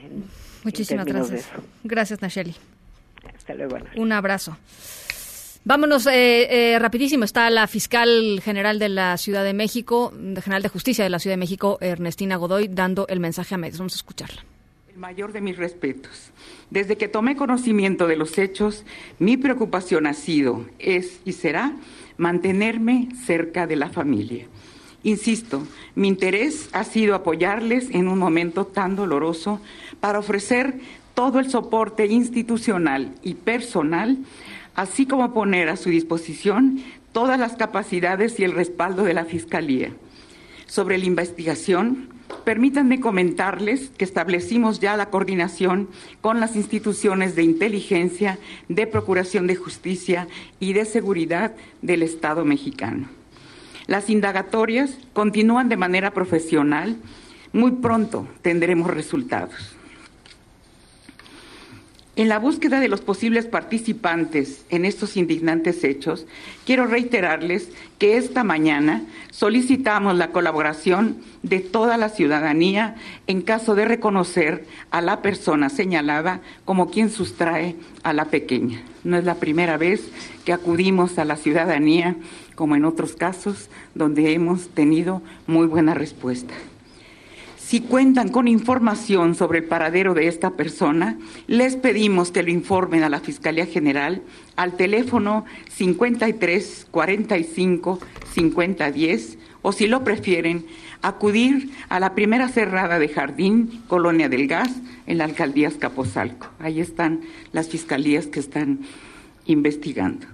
De igual manera, la Fiscalía General de Justicia de la Ciudad de México pone a disposición de la ciudadanía como canales de atención la línea telefónica 52 00 90 00 y la línea de seguridad del Consejo Ciudadano al 55 33 55 33. Por otra parte, queremos referirnos detalladamente a la línea de tiempo desde la desaparición de la menor en la alcaldía Xochimilco hasta que sus restos fueron localizados en la alcaldía de Tláhuac. En este sentido, le quiero dar la palabra a la maestra Nelly Montealegre, que ustedes la conocen, es la subprocuradora de atención a víctimas del delito y servicios a la comunidad. Por favor. Gracias, buena tarde a todas y a todos. Como lo mencionó la señora fiscal, vamos a referirnos acerca de cuál fue la cronología, la línea del tiempo en el que se desarrollaron estos hechos y también el tema del el curso de las investigaciones. El martes 11 de febrero a las 18 horas con 40 minutos, la pequeña Fátima fue vista por última vez en la calle Ignacio Zaragoza, colonia Santiago Tullehualco, en compañía de una mujer. El miércoles 12, los familiares de Fátima acudieron a la Fiscalía Desconcentrada en Tláhuac para denunciar la desaparición de la niña. Ahí fueron canalizados para acudir a la Fiscalía Especializada en la búsqueda, localización e investigación de personas desaparecidas, la FIPEDE. En esta fiscalía se inició la carpeta de investigación correspondiente, se emitió la alerta AMBER y se activó el protocolo de búsqueda en hospitales, aeropuertos, terminales de autobuses, el INCIFO y eh, al mismo tiempo se notificó a autoridades estatales y medios electrónicos para que coadyuvaran con la búsqueda. Cerca de la medianoche, la denunciante, en compañía de policías de investigación, se trasladaron al Centro de Comando, Control, Cómputo, Comunicaciones y Contacto Ciudadano de la Ciudad de México, el C5. Ello con la finalidad de revisar las imágenes de las videocámaras cercanas al lugar donde fue vista la pequeña. El jueves 13 por la mañana, Personal de la Fiscalía realizó diversos recorridos en compañía de uno de los familiares de la niña.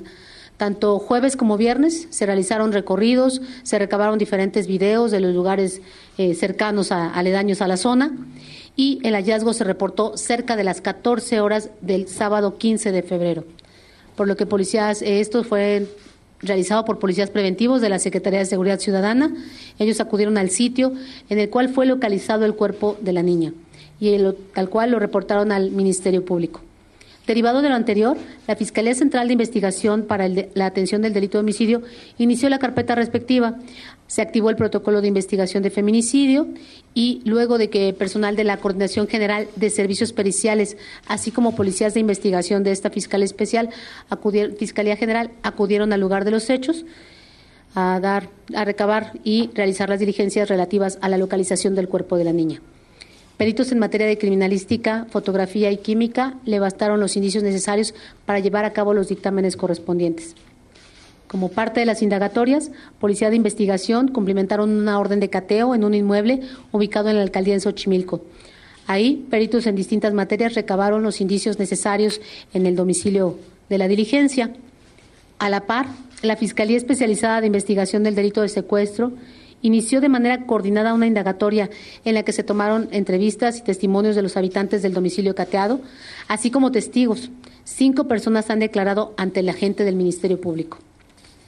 Cabe mencionar que nos encontramos también en atención y contacto permanente con la familia de Fátima y vamos a continuar con, con la investigación. Devuelvo el uso de la palabra a la fiscal general.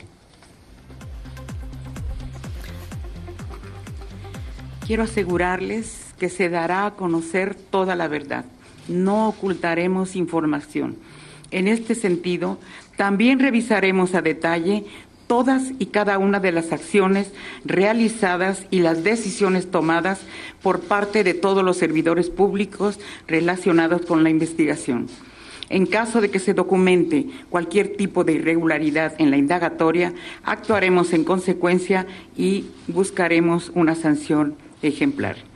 Sin embargo, quiero insistir en que lo más importante para nosotros como Fiscalía es hacerle justicia a Fátima. Se los garantizo, su muerte no quedará impune y seremos implacables. Estamos a sus órdenes. Muchas gracias. Sí, buenas bueno, es la conferencia de prensa que está dando la fiscal em, de la Ciudad de México, Juan Carlos Alarcón. Tú estás en la línea, tú estás, eh, no, no, no está, no está Juan Carlos Alarcón. Bueno, pues es eh, parte de lo que está sucediendo esta tarde en la Fiscalía General de Justicia de la Ciudad de México. Nos vamos a una pausa a las seis de la tarde con 35 minutos. En directo con Ana Francisca Vega por MBS Noticias. En un momento regresamos. Continúas escuchando en directo con Ana Francisca Vega por MBS Noticias. Edictos. Edictos. Con Enrique Rodríguez.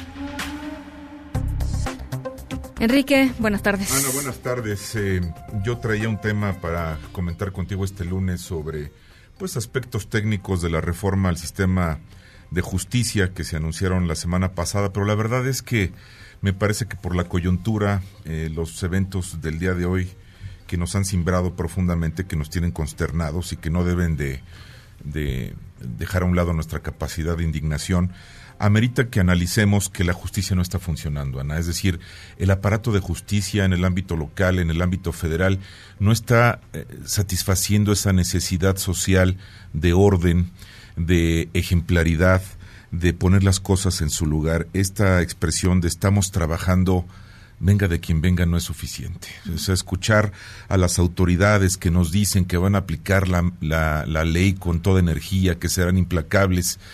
Eh, va el caso de Ingrid, va el caso de Fátima. Cada semana tenemos una nueva tragedia que, que estremece a la opinión pública y las cosas no cambian. La realidad está rebasando las autoridades, a las instituciones. Pareciera que no hay capacidad de respuesta, no hay seguimiento a los casos. Siempre se ha podido hacer más por, por estas situaciones. Ver las imágenes desgarradoras que estábamos platicando en el corte de esta chiquita que va de la mano de su victimaria seguramente a quien la haya entregado y ya investigarán las autoridades.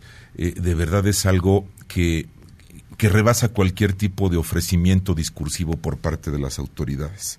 Insisto, le estamos trabajando no es suficiente. Me parece que el sistema de justicia debe de sacudirse a nivel federal, a nivel local, para que no se echen la bolita para que desde el policía que está en la esquina, desde una fiscalía, desde los jueces que toman conocimiento de una causa, tengan todos un compromiso de realmente resolver las cosas, no endilgar responsabilidades y dar mejores resultados. Estamos sumidos en una crisis realmente que que nos estremece. ¿Sabes qué? A mí me, perdón, pero sí, sí me, me enoja eh, eh, no, hay ni, ni, palabras, digamos, que, que describan el, sentimiento con el que me desperté hoy esta mañana que, leía la noticia. Y lo comparto. Eh, y, escuchaba además eh, en el transcurso del en, el transcurso del día aquí en los distintos espacios de MBS Noticias los distintos testimonios de familiares y me llamó mucho la atención y me indignó el de la hermana de esta chiquita que decía que trató de ir el mismo martes a levantar la denuncia cuando su hermana no, no cuando llegó su mamá y ya no estaba la hermana en la pues escuela, eh, y que le dijeron que tenía que esperar 72 horas y la mandaron a otro ministerio público porque ahí no la puedan atender. ¿Qué está pasando? Pues es una falta, es una displicencia absoluta, les queda grande, no hay sensibilidad. Pero además, a ver, la fiscal estuvo aquí con nosotros en este espacio, ha estado por todos lados diciendo el último año que estaban creando estas fiscalías especiales, que se estaba capacitando a ministerios públicos para la atención de, delitos de violencia contra la mujer y delitos que tienen que ver con el género. ¿Dónde están? ¿De qué hora a qué hora trabajan? Digo, para que si a uno le pasa algo, pues ojalá caiga en esa hora, ¿no? Lamentablemente el grado de brutalidad en el que estamos sumidos eh, eh, se está haciendo costumbre y eso es gravísimo. Eh, estamos en un, en un impasse en el que este grado de salvajismo, de falta de valores, de falta de sensibilidad se está normalizando y creo que ya eso es la frontera peligrosa para que la sociedad tenga un giro negativo. Me parece a mí que esto debe ser un punto de quiebre, no un caso más, un punto de quiebre, y para que las coyunturas sean mucho más de protesta, alentar la civilidad, la respuesta social, porque el gobierno se ve rebasado las autoridades se ven rebasadas, la displicencia que tú narrabas de un ministerio público es criminal. O sea, que, pues sí, ahora, pero la impunidad, ahora sí que por más cooperación social que haya y por más lo que tú quieras, la impunidad, la único, los únicos que pueden combatir la impunidad son las policías, los ministerios públicos y los jueces. Y tenemos una y para eso les pagamos, pues. Del 98%. Pues Entonces el criminal apuesta a que no lo van a castigar, a que no lo van a detener. Estamos en un impasse muy complicado. La verdad es que eh, comparto tu consternación, yo también estoy, eh, estoy sacudido, durante todo el día no lo he logrado. Eh, no, no, y está, y está bien, ¿no? Creo que, a ver, este, pues, asesinaron a una niña de, de, siete años, la, violaron, la, o sea, ¿qué, qué, qué, horror. Y la pregunta es que sigue, Ana, o sea, no, no se ve un panorama que, que dé respuestas al clamor social de una mejor justicia. ¿Te parece si escuchamos un ratito más? Vamos, a, vamos a ir a la conferencia de prensa. Está la subprocuradora Montealegre hablando en estos momentos, recibiendo eh, preguntas de, colegas de, la prensa. Vamos a escuchar qué, en qué va. Importante es que el, el hecho, la, para nosotros la investigación inició el día 12. Ellos, cuando ellos se presentan a la Fiscalía Desconcentrada en Tláhuac, a tratarse de un caso de la no localización de una niña, se derivan a la, a la Fiscalía de Personas Desaparecidas, a la FIPEDE para que se active el protocolo Alerta Amber y se pueda hacer la difusión inmediata de este caso. Además de hacer un rastreo, como lo marca el propio protocolo, CMEFO, centrales de autobuses, eh, hospitales, se hace todo este rastreo en términos del protocolo Amber. Eso se realizó el día 12 en la Fiscalía de Personas Desaparecidas. Al día siguiente se inician eh, con el tema de rastreos, identificación de videos. Gran parte de la investigación, si eh, debemos señalarlo, ha sido en acompañamiento con la familia. Ellos han sido muy proactivos y estuvieron acompañando a policías de investigación, acudieron al C5, al C2, junto con los policías de investigación, a hacer la identificación visual de las zonas aledañas. Sin embargo, bueno, pues hay diversas cámaras aledañas al domicilio de. Bueno, esta subprocuradora em, de, atención a víctimas y servicios a la comunidad, Nelly Montealegre. Ahora sí podemos eh, conectar con nuestro compañero Juan Carlos Alarcón, eh, que había por ahí información en torno a la tarjeta que emitió el DIF. Eh, Juan Carlos, platícanos qué fue lo que respondieron. Pues fíjate que este caso es importante porque no respondieron nada. Ah, mira. Se les preguntó precisamente sobre esta información que había emitido el DIF de la Ciudad de México en torno a un posible caso de violencia intrafamiliar y vieron, eludieron dar la respuesta sobre este caso. Lo que han mencionado es que siguen cinco personas en calidad de presentados ante la Fiscalía de Homicidios, que se solicita la colaboración de la ciudadanía para dar con el paradero de la mujer que se llevó a la pequeña Fátima, que tienen también el vehículo, el propietario también es una de las personas que se encuentra en calidad de presentado, que también llevaron a las personas que habitan en el domicilio que se observa cuando llega el automóvil a este lugar, pero el hecho es que hasta el momento no tienen nada, nada claro, nada fijo en torno a esta investigación. Comentaron incluso que los videos fueron obtenidos el pasado viernes, eh, es decir, que pasaron pues prácticamente tres días hasta la obtención de los videos. El sábado, discúlpame, el sábado fue cuando obtuvieron los videos, el sábado del hallazgo del cadáver y hasta el momento después, eh, pues prácticamente de seis días no hay una eh, pues situación eh, firme para localizar a esta mujer, por eso es que se emitió esta recompensa de dos millones de pesos, de lo cual también hablaba la fiscal Ernestina Godoy, y que pide la extensa colaboración para acelerar las investigaciones y dar con el paradero de esta mujer, porque mencionaba justamente que es ella a la que eh, pretenden pues capturar de manera rápida e inmediata, porque de ahí justamente tomará otro rumbo la investigación en lo que refiere a la cuestión de violencia intrafamiliar, no tocaron ese tema, mencionan que hay algunos indicios que tienen ellos presentes que deben investigar y agotar para poder establecer, pues ya digamos, algo firme que pueda eh, clarificar eh, el hecho de por qué fue asesinada esta pequeña, cómo es el momento en que llegan al colegio aprovechando que la madre no estaba en el lugar, Así es que, pues, y, hay otro dato también, se me escapaba mencionarte, Ana Francisca, de la acusación que hizo la mamá de Fátima hace pues algunas horas, tú recordarás ayer del INCIFO que hacía mención de un tal Alan Herrera, la propia fiscal Ernestina Godoy mencionó que ese hombre, esa persona está muerta, falleció, así es que pues quedaría prácticamente desvinculado de esta investigación, por eso es que hay situaciones que no dejan o que no permiten establecer con claridad cuál es eh, el rumbo que tiene esta situación. El hecho es de que hay una institución que menciona y que afirma que hubo violencia familiar, un hecho de una mamá que no se presentó por la niña a la escuela esa tarde, un hecho donde una mujer que aparentemente pues se conocía a la niña o la niña conocía a la mujer, dado que no hubo ningún forcejo por parte de la menor, así es que son situaciones que está estudiando de manera puntual la Fiscalía General de Justicia para establecer posibles responsabilidades y desde luego con la colaboración de la sociedad encontrar a esta mujer que se llevó a la pequeña Fátima. Eh, nada más, eh, déjame hacer eh, preguntarte puntualmente, ¿dijeron ellos que podría haber conocido a esta mujer, la, chiquita?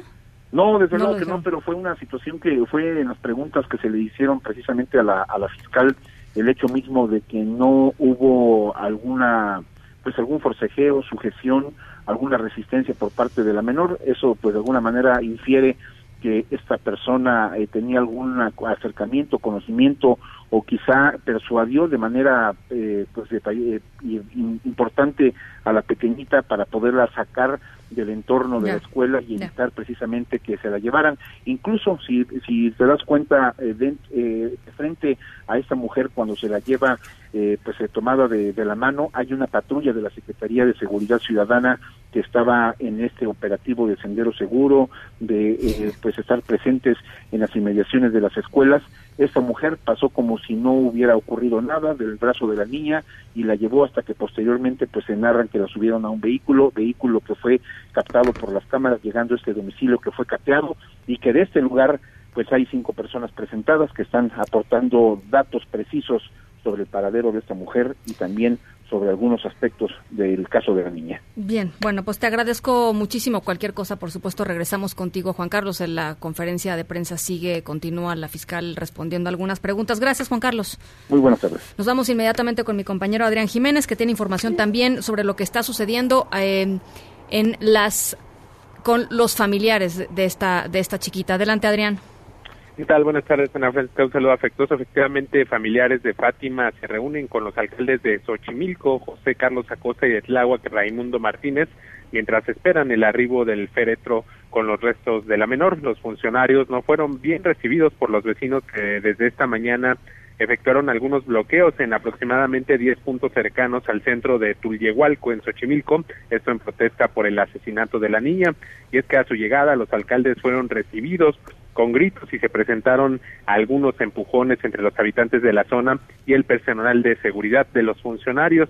Los manifestantes reprocharon que se hayan presentado pues prácticamente 10 horas después de que iniciaron estas protestas, además de que para retirar los bloqueos exigían la presencia de la jefa de gobierno Claudia Sheinbaum. Ante el enojo de los vecinos y amigos de, de la familia de Fátima, el tío de la menor pidió que en honor a la memoria de su sobrina no hubiera violencia y fue como se calmaron poco a poco los ánimos. Comentar que cerca de las 16.30 horas los vecinos que participaron en los bloqueos también marcharon del centro de Tulyehualco al camino de terracería en la colonia Los Reyes, donde fue precisamente hallada Fátima. Y pues estamos en espera de que nos digan qué, qué acuerdos o qué tipo de apoyos van a brindar los alcaldes de estas dos demarcaciones, debido a que pues los hechos se registraron en los límites de ambas alcaldías para para apoyar a la familia de Fátima en estos momentos, en este proceso que están enfrentando. Ana Francisca, es la información que les tengo.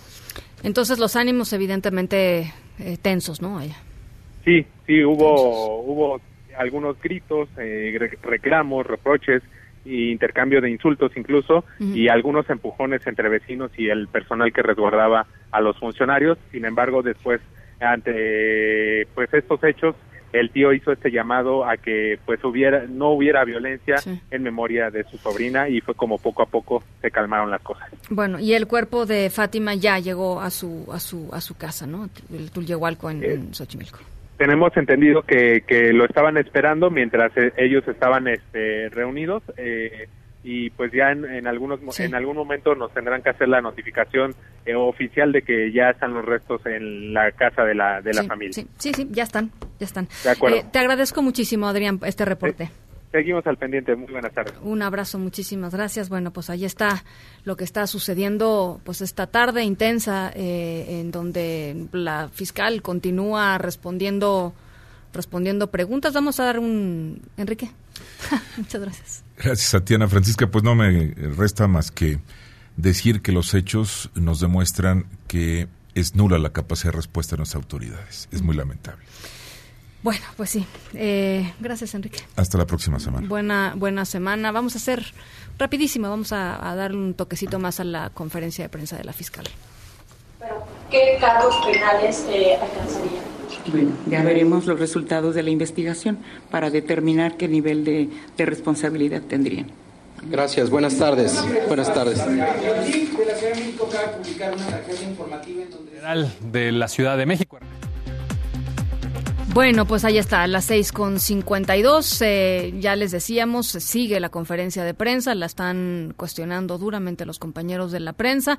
En eh, llegó ya el cuerpo de esta chiquita a su casa, allá en eh, San Sebastián Tulyehualco, en, en la alcaldía Xochimilco. Han llegado ya los restos de Fátima, fuera de su casa hay pues eh, flores, hay una, una eh, eh, pues, congregación de vecinos y, de gente que pues, presumiblemente va con la familia a darles el pésame. Están eh, están hablando, están recordando, están exigiendo justicia eh, para Fátima.